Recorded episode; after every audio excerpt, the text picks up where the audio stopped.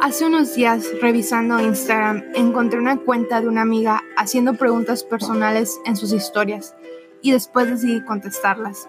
Pero me encontré con preguntas que no tenían salida, solo era sí o no.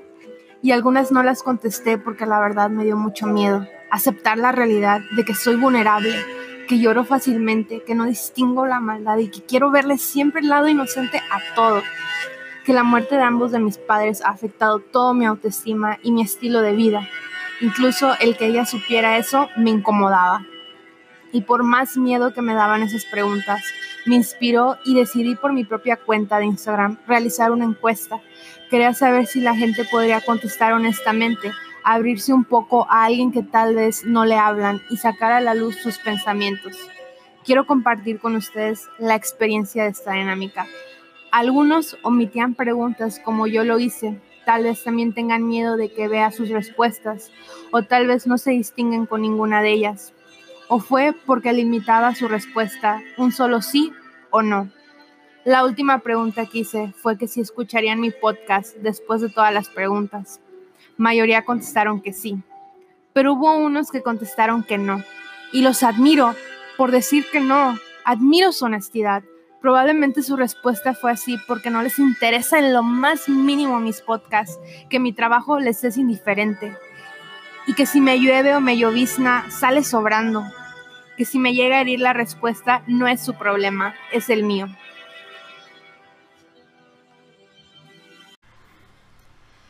Grabar este podcast se me ha hecho muy difícil y tedioso. En mis historias de Insta les digo que va a estar chingón pero para estar chingón toma tiempo de ensayo y error. Grabé varias veces sin mucho éxito y no me gustaba la forma en la que empezaba ni el rumbo en que iba tomando. Esto a consecuencia a, entre comillas, quedar bien. Saben, cuando te atreves a crear contenido de superación personal y tratar de llegar a la gente es complicado porque siempre tienes la espina si tu trabajo realmente es útil, yo, en lo personal, me cuestiono si mis palabras le llegarán a los que me escuchan, si tú ahorita que me escuchas esto te sirva. Mm, he tomado muchas críticas buenas y malas, algunas me han, me han dicho, dale con todo y, y sube bastante contenido, haz, haz llena tu Insta hasta el tope, eh, publica en Facebook, haz un Twitter, ah, miles de cosas que me han dicho, este, y bueno, les voy a confesar, o sea, sí suena muy padre y muy tentador, y, y sí, sí yo quisiera, este, saturar mis redes de contenido, pero, pues bueno, a lo mejor no voy por ese rumbo. Y sí, también eh, me han dado críticas malas, ¿verdad?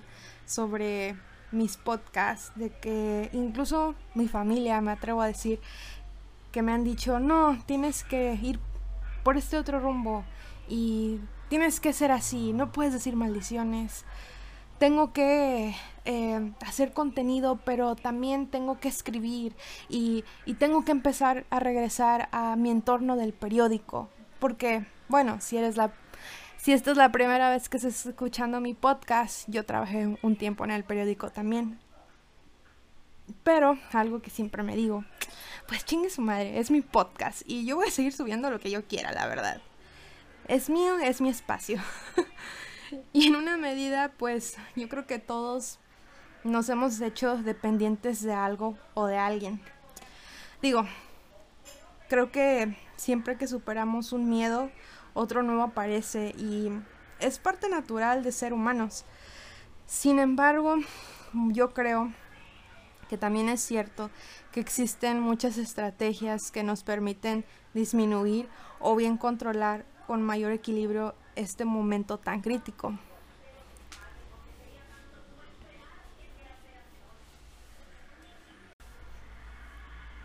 Yo creo que también todos en algún punto de nuestra vida nos hemos hecho dependientes de la crítica de la gente o de lo que dirán. Digo, me he topado muchas veces en ocasiones con amigas, digo, hablando de lo más simple, que me pongo una blusa o un vestido y les mando foto eh, preguntando, oye, ¿qué tal se me ve? ¿Se me ve mejor este? ¿Se me ve mejor el otro? Digo, en alguna forma hemos tomado esas opiniones en cuenta, pero hay veces que hemos llegado a extremos en el que lo que opina la gente y depender de eso puede ser a veces un poco no sano. Y en realidad es que pues tampoco hay que renunciar a los aplausos y a las felicitaciones por el esfuerzo de una tarea bien hecha, digo, hablando ya un poco más de entorno profesional. ¿Quién no ha sacado el mérito académico? quién no ha sido abanderado, quién no ha recibido aplausos y miles de otras cosas sobre algo que ha hecho bien y bien chingón, algo que realmente les ha hecho sentir muy orgullosos y no significa que la dependencia de lo que dirán o depender de otra gente afecte esto. Claro, podemos salir adelante. Digo, yo he recibido buenas críticas también sobre mis podcasts y me ha servido mucho para este crecimiento personal. Entonces no significa que no deje de hacerlo. Me gusta mucho, me gusta comunicar, me gusta poder llegar a la gente de alguna forma. Pero así como está el lado bueno de pedir la aprobación de alguien, yo creo que también sucede que se convierte en algo muy malo, perjudicial. Yo creo que esto pasa cuando se convierte en un en una necesidad constante que frustra cualquier otra acción que tengamos en plan de realizar. Digo, yo creo que también sufrimos eso y, y nos anteponemos a vivir malas experiencias porque lo necesitamos, ¿verdad? Siempre buscamos la aprobación y cuando llega alguien a decirte que no, sufres eso porque lo quieres, porque quieres que su respuesta hubiera sido que sí. Sin embargo, cambia y no es la que tú esperabas. Y ahí yo creo que sucede algo muy feo, donde la opinión de los demás vale más que lo que tú quieres hacer y lo que tú estás dispuesto a hacer.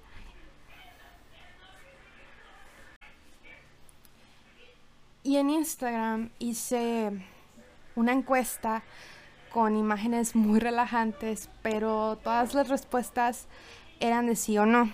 Y en las preguntas eran todas basadas en la necesidad de la aprobación para saber cuánta necesidad has tenido en tu vida.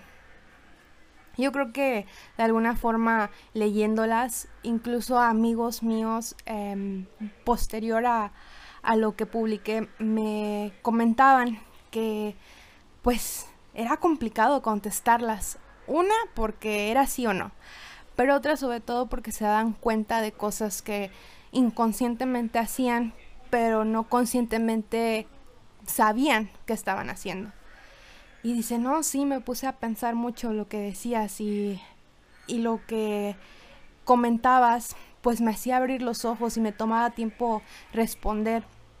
Entonces yo creo que ahí en ese punto nos empezamos a ser conscientes de, de esas cosas. Incluso al último de esas preguntas yo les hice una donde decía si iban a escuchar mi podcast. Y aunque esto ya es muy repetitivo, pero dependía yo de una respuesta ante ustedes para considerarlos dentro de mi podcast. Y mayoría contestando que sí y claro que algunos diciendo que no. Yo me di cuenta quiénes son esas personas pero también entiendo que a veces no todo lo que haces le va a agradar a la demás gente. Y no significa que lo tengas que dejar de hacer. Puedes seguir haciendo lo que haces, mejorarlo o intentar algo nuevo, siempre y cuando esté, estés tú cómodo con ello. Digo, yo creo que las críticas sí son importantes. Ah, hay muchos jueces, hay muchos incluso cuando estamos haciendo ah, entrevistas, siempre estás al margen de lo que dirán de, y cómo hacer preguntas. Y cuando estamos enfrente de público, ya estando en la escuela y estás presentando una tarea o algo, siempre estás viendo a la gente y te pones nervioso porque de alguna forma te están juzgando. Y todos hemos pasado por eso, te pones nervioso. Algo del podcast es que no me ha hecho sentirme nerviosa porque no estoy enfrente de una, de una audiencia. Sin embargo, sí me pone nerviosa cuando publico mi trabajo y, y sé que hay gente escuchándolo. Y qué nervios, qué nervios que pegue. Algo que siempre tuve esa plática con David, que no se encuentra en este episodio, pero siempre está presente en este proyecto de esta serie. Y él me comentaba al principio que qué miedo que pegue, qué miedo que mi trabajo realmente sea útil, realmente llegue a gente y que de alguna forma los, los ayude. Entonces, qué miedo, ¿verdad? O sea, qué miedo a todo. En especial a la crítica. Y aunque tiene sus pros y sus contras, tampoco es necesario hacernos súper dependientes de ella. Porque, pues no puedes evitar la desaprobación de la gente por más que quieras. Por cada opinión que puedan tener, habrá siempre alguien que tenga la opinión exactamente opuesta. Y yo creo que sí. En ocasiones yo veo en Facebook, en las redes sociales, que alguien publica algo y siempre, siempre llega alguien diciendo lo opuesto. Me tocó ver eso con un compañero que subieron una imagen y él comentó algo que no necesariamente era lo adecuado, pero era de alguna forma de burla, pero no burla hacia esa imagen. Había más detrás de ese contexto. Y otra persona agarró ese comentario que no le agradó y empezó a tomarle capturas de pantalla y subirlo a todas las redes y criticar a esa persona. No, qué asco de persona, este, no tiene valores y cuánta cosa. Entonces, ahí a veces sucede que no todo lo que hagamos le va a agradar a la gente y nunca... Y, este es un ejemplo muy tonto, pero siempre ha pasado y siempre lo he escuchado cuando van a ser quinceañeras o cuando van a ser bodas, bautizos, la fiesta que quieras. Y yo siempre he escuchado que dicen, es que nunca vas a agradarle a la gente, nunca la vas a complacer al 100%. O sea, haces una boda y no sé, X persona dice, mm, es que la comida estaba fría. O la comida no estaba tan buena. O mira la novia con ese vestido. O, o ay no, son tantas mesas. O son pocas mesas. O por qué invitó a aquellos. Nunca les vas a complacer. Yo tengo eso muy presente. Nunca vas a complacer a la gente pero no siempre vas a depender de lo que dirán, de, eso, de esos comentarios que a veces y mayoría de las veces son negativos. Claro, hay muchos muy positivos y que sirven en el crecimiento de la gente. Pero ese tipo de comentarios que siento que a veces es como que, oye, tranquilo, a lo mejor estaba en mi presupuesto solamente hacer este tipo de fiestas. Yo creo que a veces no vemos más allá y solo nos quedamos con eso no queremos entender o comprender. Nos vale lo que la gente pueda sentir, o sea, si hieres los sentimientos con eso, no es mi problema, es el de esa persona. Y eso me pasó a mí. Entonces, lo que dirá la gente, y si me hiere herir, y si sus comentarios me hacen llorar después de terminar este podcast, o el siguiente, o el siguiente, van a decir, es que no es mi problema, Liz, es el tuyo. ¿Para qué subes contenido? ¿Para qué haces este tipo de podcast? O sea, no eres psicóloga y no, no lo soy. Todo eso son experiencias mías y leo y estudio para poder hacer podcast, para poder un mensaje. Yo en el periódico no veía quién me estaba leyendo, ni sabía si compraban el periódico o no, que incluso el periódico dejó de producir, ya solamente lo puedes encontrar en línea. Pero pues ya mm, yo nunca sabía si me leían o no, pero lo hacía de todo corazón, porque me nacía, porque traía estas ideas que nadie más hacía, entonces, ¿por qué no me atrevía yo a hacerlo? Entonces, hacer este, este tipo de podcast y que llegue a la gente y que la gente esté dispuesta a escucharme y que digan, ay, mira, ya subió, voy a escucharlo porque me gusta lo que dice y opina. Entonces, hay veces en que las críticas son muy buenas, pero sobre todo muy malas. Y yo siento que he dado muchas vueltas en este tema. Pero la verdad es que la dependencia de aprobación ha estado siempre en todos los seres humanos. Está en nosotros saber y estar conscientes de ellos y crecer con ellos. Tomar algunas cosas que dicen, bueno, mira, es que te falta esto. Ay, muchas gracias, voy a mejorar. Pero no todo está perdido. Yo creo que la búsqueda de la, de la aprobación es saludable cuando se vuelve consciente y no tengas la necesidad de depender de un sentido externo. Y sobre todo, darte la oportunidad de confiar en ti mismo. Si piensas con más profundidad, pues todo esto es resultado de múltiples aprendizajes en tus experiencias. Muchas de tus experiencias en su momento fueron un, un, error probablemente. Y pues ellos te permiten a darte cuenta de cosas que no iban contigo. Aunque la confirmación para las cosas es algo valioso porque podemos aprender de los errores y experiencias ajenas. Intentamos practicar por uno mismo nuestros actos sin la necesidad de pedir el permiso o la confirmación. También es importante que no busques justificarte por algo. Hay algunas cosas que no necesariamente tenemos que explicar. No tenemos que dar una justificación ante todo. Pero sobre todo hay que recordar algo. La aprobación sí es importante es una excelente brújula para medir la calidad de tu crecimiento. Pero lo que buscamos es sentirnos libres de compartir y de ser. Darnos la oportunidad de dejar de necesitar la aprobación nos asegura una vida más equilibrada en nuestra medida. Es también valioso y coherente el buscar ayuda de un profesional, como siempre les he dicho. Aunque mucho tiempo se ha satanizado la idea de asistir a terapia psicológica porque solamente van los locos.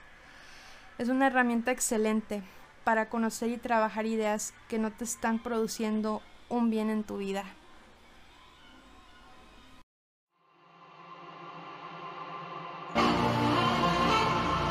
Este podcast tiene un propósito, ser un espacio genuino de pensamiento, sentido, emoción y ante todo intención un espacio vivo para responder aquellas preguntas que por más cliché que parezcan, transforman la forma en la que vemos el mundo que nos rodea. Hola, ¿qué tal? Soy Liz Baez. Soy ingeniera, columnista, hija, novia, hermana, amiga y todas las etiquetas que puedan clasificarme. Pero sobre todo, soy un ser humano. Y bueno, en este espacio podrás encontrar encuestas, entrevistas, referencias, y diálogos muy personales de cómo vemos y sentimos el mundo.